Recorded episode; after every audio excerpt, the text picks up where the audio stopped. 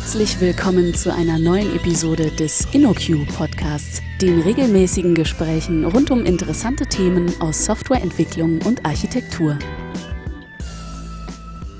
Hallo und herzlich willkommen zu einer neuen Folge des InnoQ Podcasts. Äh, mein Name ist Lukas Dom und heute habe ich zu Gast Joy Clark. Hallo Joy. Hallo. Joy, sag uns doch mal ganz kurz, wer du bist und was du so bei InnoQ tust.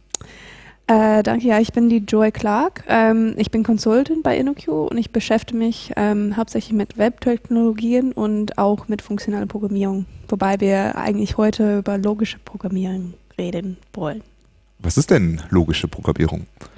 Also logische Programmierung ist eine ähm, andere Paradigma von Programmiersprachen und es beschäftigt sich hauptsächlich, ähm, also es ist eine andere Art zu programmieren. Ähm, in den meisten imperative Programmiersprachen äh, definieren wir oder wir erzählen, ähm, was der Rechner tun soll. Und in der logischen Programmierung ähm, geht es darum, wie, also das Problem zu beschreiben auf eine Art und Weise, dass der Computer das selber lösen kann oder selber eine Lösung dafür finden kann. Okay, das äh, klingt auf jeden Fall sehr interessant. Ähm, Du hast äh, vorher erzählt, ähm, dass die Programmiersprache, mit der du das am liebsten machst, Prolog ist. Äh, kannst du dazu auch noch was sagen? Äh, ja, Prolog ist eine Programmiersprache. Sie ist 1972 ähm, entstanden. Äh, davon gibt es mehrere Implementierungen. Äh, die zwei bekannteste Implementierungen sind SWI Prolog ähm, und Sixtus Prolog, wobei äh, SWI Prolog umsonst ist zu benutzen und Sixtus Prolog äh, so eine Lizenz braucht. Sie unterscheiden sich nicht so sehr von ähm, Implementierungsdetails, ähm, aber sie haben teilweise andere Bibliotheken und so und sind nicht komplett miteinander kompatibel. Mhm. Und ähm, du hast gesagt, ähm, man beschreibt, was man möchte und äh, man schreibt aber nicht hin, wie das geht. Äh, wie, wie, kann man sich das denn vorstellen? Also was muss ich denn dann dem, äh, diesem Prolog sagen? Ja, es basiert auf äh, Logik. Mhm. Das ist die Basis. Und dabei können wir ähm, äh, zwei Dinge definieren. Wir definieren ähm, äh, als erstes Fakten. Äh, das ist so zum Beispiel, wenn wir sagen, dass, dass äh, Bob der Vater von Tom ist. Und wir können dann auch als Fakt definieren, dass Fred so der Vater von Bob ist. Mhm. Ähm, dann haben wir zwei Fakten und das, das können wir sehr einfach definieren.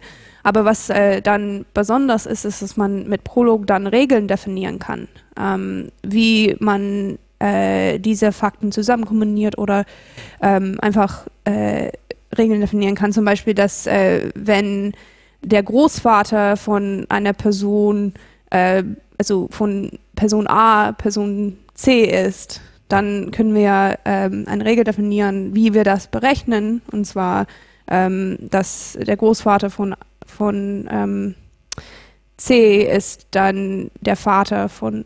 Das, ist das ist ein bisschen schwer zu erklären. Also ich kann dann eine Regel definieren, ähm, äh, wo so der Vater von A ist B und der Vater von B ist C, dann muss der Großvater von A C sein. Mhm.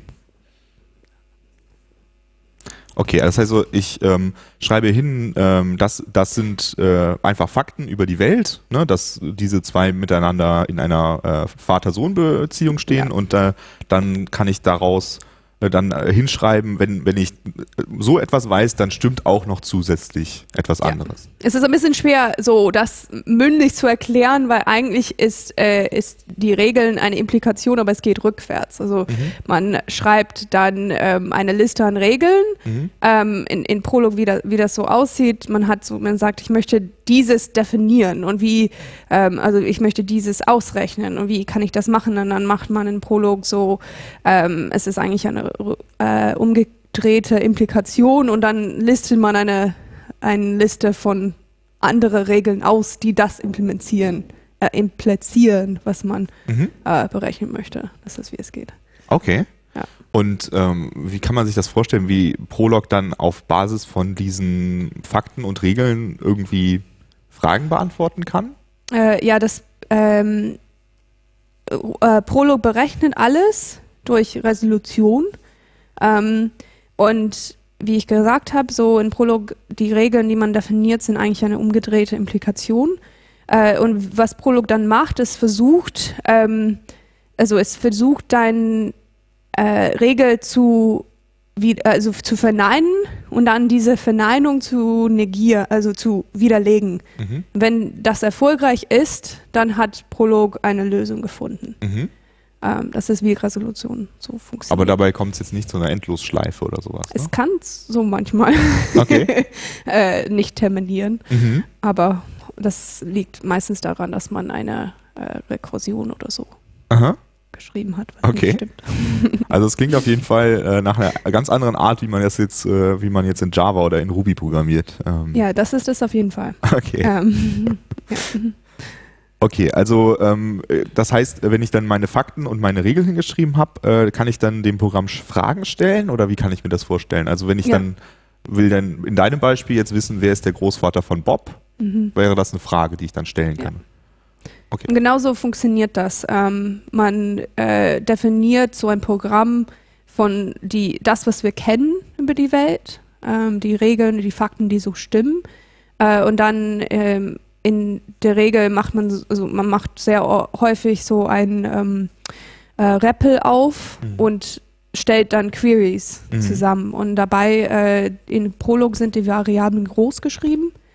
Äh, äh, nicht klein geschrieben und ähm, dann versucht Prolog mit äh, die, so mit es ist, heißt Unifikation ähm, es versucht Lösungen für die Variablen zu finden damit ähm, die Regeln und Fakten so stimmen damit Mhm. äh, es eine Lösung finden kann und dann die Lösung ist äh, das was Prolog berechnet ähm, diese Werte für die Variablen, die dann in dem Fall wahr sind. Aber Prolog kann auch mehrere Lösungen für Regeln ähm, finden. Also ist das so ein bisschen, wie man das vielleicht aus dem äh, Matheunterricht kennt, dass man sagt, äh, ähm, x plus 2 ist gleich 7 und Mhm. dann kann man Prolog fragen, was ist jetzt x? Ne? Und Ja. okay. Äh, wobei das, das Coole dran ist, dass man auch, ähm, man sagt also x plus 2 ist gleich 7, man kann auch so, so in Prolog zum Beispiel sowas sagen wie x plus y ist gleich 8, finde mir alle Lösungen, also finde mir Paare, also finde mir Lösungen für x und y, damit Mhm. das stimmt. Mhm. Also ist es nicht ähm, immer so, äh, man, wenn wir programmieren, sehr oft denken wir so it iterativ. Aber Prolog kann auch rückwärts berechnen, weil es keine ähm, wirkliche Reihenfolge von den ähm, Variablen gibt oder so. Mhm. Prolog weiß nicht, dass er nicht aus einer x, also x plus y gleich z, dass er das nicht rückwärts berechnen kann, weil er kann das. Mhm. Das ist ziemlich cool. Okay. Aber das würde wahrscheinlich ziemlich lange dauern. Also mit, mit äh, Additionen, weil das nicht so sehr auf die Logik basiert in den meisten Fällen, das stimmt, das dauert länger. Aber zum Beispiel, wenn man Piano-Arithmetik oder so Mhm. in Prolog selber definiert, kann man das wirklich machen und, Mhm. und relativ flott. Okay, und ähm, wie, wie kann ich mir dann ähm, die Syntax so ungefähr vorstellen? Also was, was wie, wie schreibe ich das hin? Sieht das so aus wie C oder? Das sieht aus wie Erlang, Aha. beziehungsweise Pro Erlang sieht aus wie Prolog, weil Mhm. Prolog zuerst kam. Ähm, äh, Im Wesentlichen hat man einfach, äh, wie gesagt, so die Regeln, äh, Regeln definiert man so mit einem Name von der Regeln, offene Klammern und die äh, so Sachen, die dazwischen sind, also entweder Variablen oder Atome oder Mhm. ähm, irgendwas, äh, was dazwischen kommt. Und dann im Prolog ist und, heißt, also ein Komma ist und, ein Semikolon ist oder und ähm, also ein Doppelpunkt Strich ist diese umgedrehte Implikation. Mhm. Und dann gibt es ja noch irgendwie einen Punkt, der da auch Ein immer Punkt häufig ist immer wird. am Ende und das sagt, dass diese Regel zu Ende ist. Also Mhm. eine Regel besteht aus ähm, so die, diese Compound Terms oder was auch immer, diese Syntax äh, und dann diese Doppelpunkt äh, Strich, so das ist auch da drin. Aber so am, wenn, wenn ich sage, so das, das ist das Ende, ich habe das fertig definiert, dann machen wir einen Punkt. Also ähnlich wie ein Semikolon in anderen Programmiersprachen vielleicht, Ja. ne? Außer dass in Prolog Semikolon, also Prolog in Semikolon bedeutet oder. Aha, okay. sowas. Du hast eben das Wort Atom benutzt. Äh, was bedeutet Atom? Also Atome sind einfach ähm, Werte, die für sich selber stehen. Mhm. Also ich kann zum Beispiel Bob, das ist so ein Name, aber Mhm. das ist, das, ich schreibe einfach Bob hin und das ist ein Atom und es steht für sich selber. Und der muss klein geschrieben sein. Er muss klein geschrieben sein. Mhm. Mhm. Okay, und äh, gibt es auch andere Sachen außer Atomen und Variablen? Oder? Es gibt äh, Zahlen, Integer und Floats. Äh, Ähm, es gibt äh, Compound Terms, das ist so ein, äh, man nennt das so, es sind Funktonargumente, das sind so wie genannte Tupeln. Ähm, äh, und zum Beispiel Listen sind eine besondere Art von Compound Term. Also wie in, in ähm, man das in, in Lisp kennt oder so in Cons. Also man hat das erste Element und dann den Rest von der Liste ähm, mhm. als zweites Argument von diesen äh, Terms. Und okay. dann äh, seit 2016, glaube ich, gibt es Dicks und Strings. Wow. Sie, sie sind jetzt dran. Also jetzt, also es, es war ähm, historisch, als ich Prolog gelernt habe, vor so drei Jahren oder so. Sehr historisch. gab, es, gab es noch keine Strings, ähm, sondern sie haben dann tatsächlich Listen von den ähm, Atom Codes, also von den Un also äh, wie heißt das? ASCII Codes, ja. mhm. die, die Werte. Das waren deine Strings. Ähm, das war manchmal sehr lästig. Aber jetzt inzwischen, ähm, ich habe herausgefunden, dass zumindest in SWI-Prolog es seit ungefähr einem Jahr Strings gibt. Wow. Also äh, nach so einer langen Geschichte Strings einzuführen, das äh, auf jeden Fall bedeutet, dass die Sprache ist nicht tot. Ne? Also es entwickelt sich immer noch weiter. Ne? Ja. Okay. Okay, also wir, wir kennen jetzt äh, äh Regeln, Fakten und äh, Datentypen. Ähm, du hast auch schon beschrieben, wie man die so definiert. Äh, aber was sind denn so typische Techniken, die ich benutze ähm, in der Programmiersprache? Ähm, ja, also in äh, Prolog, man ähm, schreibt fast immer alles rekursiv. Also mhm. man benutzt Pattern Matching sehr, sehr stark. Ähm, und zum Beispiel äh, ist es sehr häufig, dass man irgendwie über eine Liste so in Java, Java würde man so iterieren. In Prolog äh, hat man nicht diese Möglichkeit zu iterieren, sondern man, man, man macht das wirklich mit Pattern Matching und sagt, ich definiere eine Regel, wenn diese Liste leer ist, dann muss, ähm, muss ich diesen Wert zurückgeben oder so dieses Wert definieren. Und dann, aber wenn es nicht leer ist, dann ähm, entpacke ich die Liste, ich mache irgendwas mit dem ersten Element und dann bearbeite ich die Liste weiter, also den Tail von der Liste. Mhm. Ähm, so mit einem rekursiven Aufruf. Das ist sehr häufig, das ist das häufig, das Pattern, was am meisten benutzt wird im Prolog, würde ich sagen. Okay. Aber es klingt so ein bisschen nach funktionaler Programmierung, oder? Es ist leicht funktional, mhm. ja. Ähm, wobei man nicht, äh, also in, in funktionaler Programmierung hat man Funktionen und man benutzt so Higher-Order-Functions. Und es gibt einige Higher-Order-Functions auch im Prolog, zum Beispiel Map gibt es auch. Ähm, aber äh, in, ja, in funktionaler Programmierung, Programmiersprachen ist es nicht so viel, dass man Rekursion benutzt, mhm. habe ich das Gefühl. In Prolog benutzt man viel häufiger Rekursion. Mhm. Ja, wobei aber, ich, ja. Aber das heißt, äh, ähm, man erkennt Dinge aus der funktionalen Programmierung wieder, ja, aber es gibt Zum keine Beispiel Funktion. In, ja? Immutable Data Structures sind dabei, weil es tatsächlich nicht, also in der Logik gibt es sowas nicht wie etwas, was mutable sein kann. Mhm. Also ein Fakt ist auch immutable, ja? ja? Okay. Ähm, und also, wenn, wenn ich das so höre, klingt das für mich so ein bisschen so, als äh, wäre das näher an der funktionalen Programmierung als in der objektorientierten Programmierung. Würdest du das so sehen? Das oder? kann sein. Ähm, mhm. Ich würde aber sagen, ich, ich packe das schon in, in eine eigene Kategorie. Und meiner Meinung nach, es gibt mindestens vier Paradigmen. Es gibt äh, imperativ, ähm, objektorientiert, funktional und logisch. Mhm. Logisch mhm. hat schon eine eigene, ist eine eigene Kategorie. Und ich finde, ähm, es ist gut, wenn man eine von allen gesehen hat. Mhm. Das hilft sehr viel. Also das, einfach, weil ähm, man, man muss auf jeden Fall umdenken. Man muss lernen, auf eine andere Weise zu denken, als wenn man eine von den anderen Sprachen benutzt.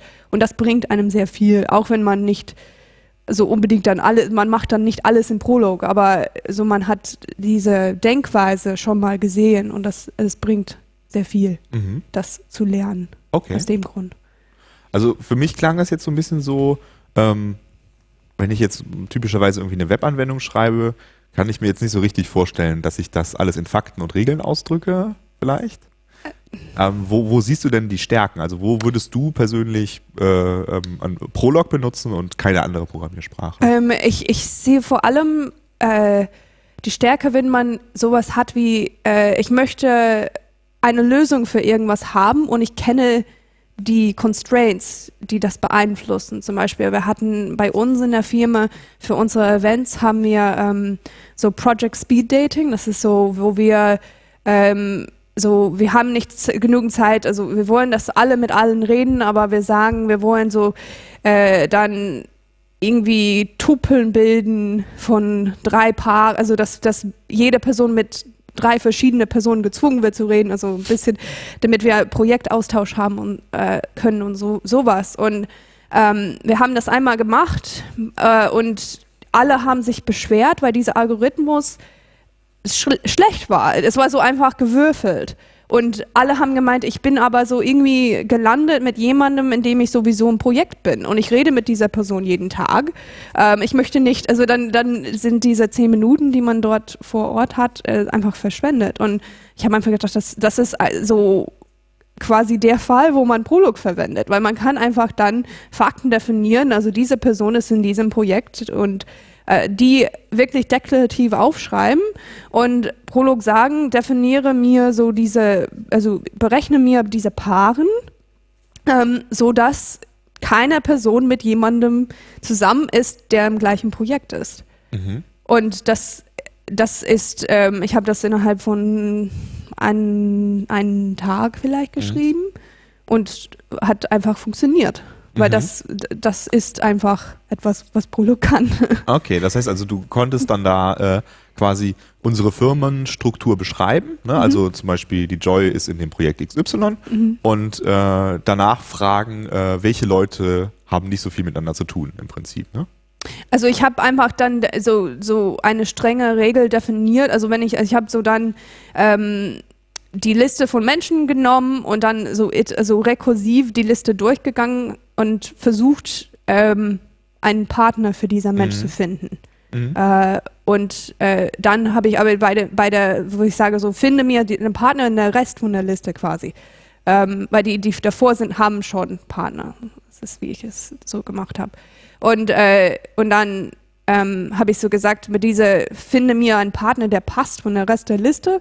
Äh, das habe ich so dann ein, ein Regel dafür definiert, dass äh, diese Person darf nicht in dem gleichen Projekt sein wie mhm. Person, wo ich gerade suche. Und der Vorteil daran ist, also äh, von Prolog ist dann, falls das klappt, falls in diesem Fall keine Lösung gefunden wurde, dann Prolog weiß, wie zu backtracken. Und mhm. er weiß, okay, da, das hat nicht geklappt. Also geht er dann zurück. Man kann ein, ähm, so sagen, also falls diese Regel nicht klappt, kann ich definieren, was ich nachher machen möchte. Und dadurch kann, äh, falls es eine Lösung gibt von dieser Liste von Menschen, die ich angebe und die Regeln, die ich definiert habe, wird Prolog das finden. Mhm. Und es zwar relativ zügig, also es war nicht so, dass es ewig dauern sollte. Jemand mhm. hat gesagt, ah, das kannst du nicht machen, das ist wird Constraint Programming und so, dann dauert es eine Ewigkeit, bis man die Lösung gefunden hat, weil es zu viele Möglichkeiten gibt, aber es dauert so zwei Sekunden. okay, das würde ich sagen, ist ausreichend ist, schnell. Ja. okay. Und hast du noch andere Sachen schon mit Prolog gebaut oder war das dein? Äh, ja, also Prolog ist gut für Interpreter mhm. auch, weil ähm, man mit äh, Definite Clause Grammars ist quasi eine Gra Grammatik von, also von einem Parser definieren kann. Also einfach so. Es mhm. sieht aus wie ein Parser. Also ich definiere, wie, mein, wie meine Grammatik für meinen Parser ist und dann ähm, schreibe ich es so auf und dann passt Prolog diese String. Mhm. Ähm, und ich habe so dafür einen äh, Brainfuck-Interpreter geschrieben. Mhm. Ja. Und den äh, kann man, glaube ich, sogar auf GitHub sehen, ne? Mhm. Okay, ja. cool.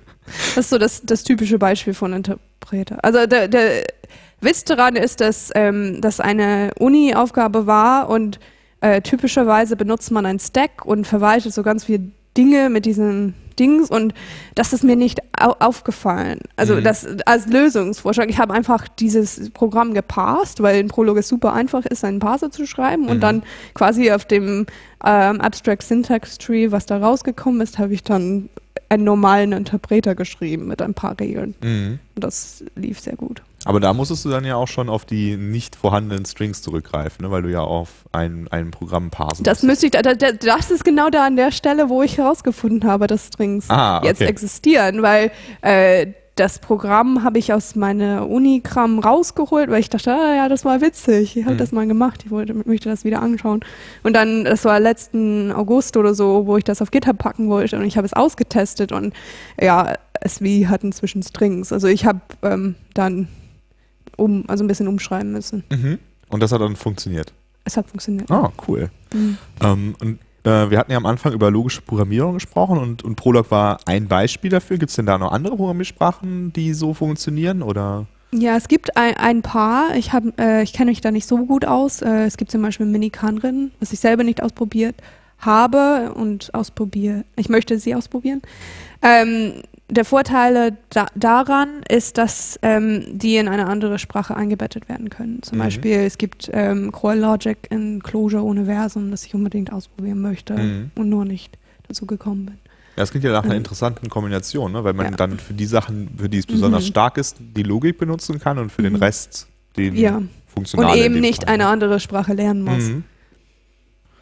Ähm, so, wenn, wenn ich jetzt als, als Zuhörer denke, das mit diesem Prolog, das klingt ziemlich cool. Äh, was kann ich denn da machen? Also gibt es da Tutorials oder Bücher oder? Ja, ähm, es gibt einige Tutorials im Internet, äh, Mhm. die können wir bestimmt verlinken. Ähm, ich habe selber in der Uni äh, Prolog gelernt und benutzt Mhm. und deswegen kann ich die Tutorials nicht so gut einschätzen, wie gut sie sind.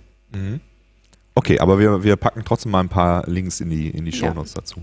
Äh, du hast am Anfang gesagt, es gibt verschiedene ähm, Interpreter oder verschiedene Implementierungen. Ähm, womit würde ich am besten anfangen als? Äh, Also man, wenn man einfach ausprobieren möchte, definitiv SWI Prolog, mhm. weil Sixtus eine Lizenz braucht Mhm. und das hat man üblicherweise nicht und es lohnt sich nicht, das zu kaufen, um wenn nur. Prolog auszuprobieren. Ja. Okay, super. Gut, dann äh, danke ich dir für den Überblick über die äh, logische Programmierung Bitteschön. und äh, den Zuhörern bis zur nächsten Folge vom InnoQ Podcast. Vielen Dank für das Herunterladen und Anhören des InnoQ Podcasts. Mehr Episoden und weitere Informationen finden Sie unter innoq.com/podcast.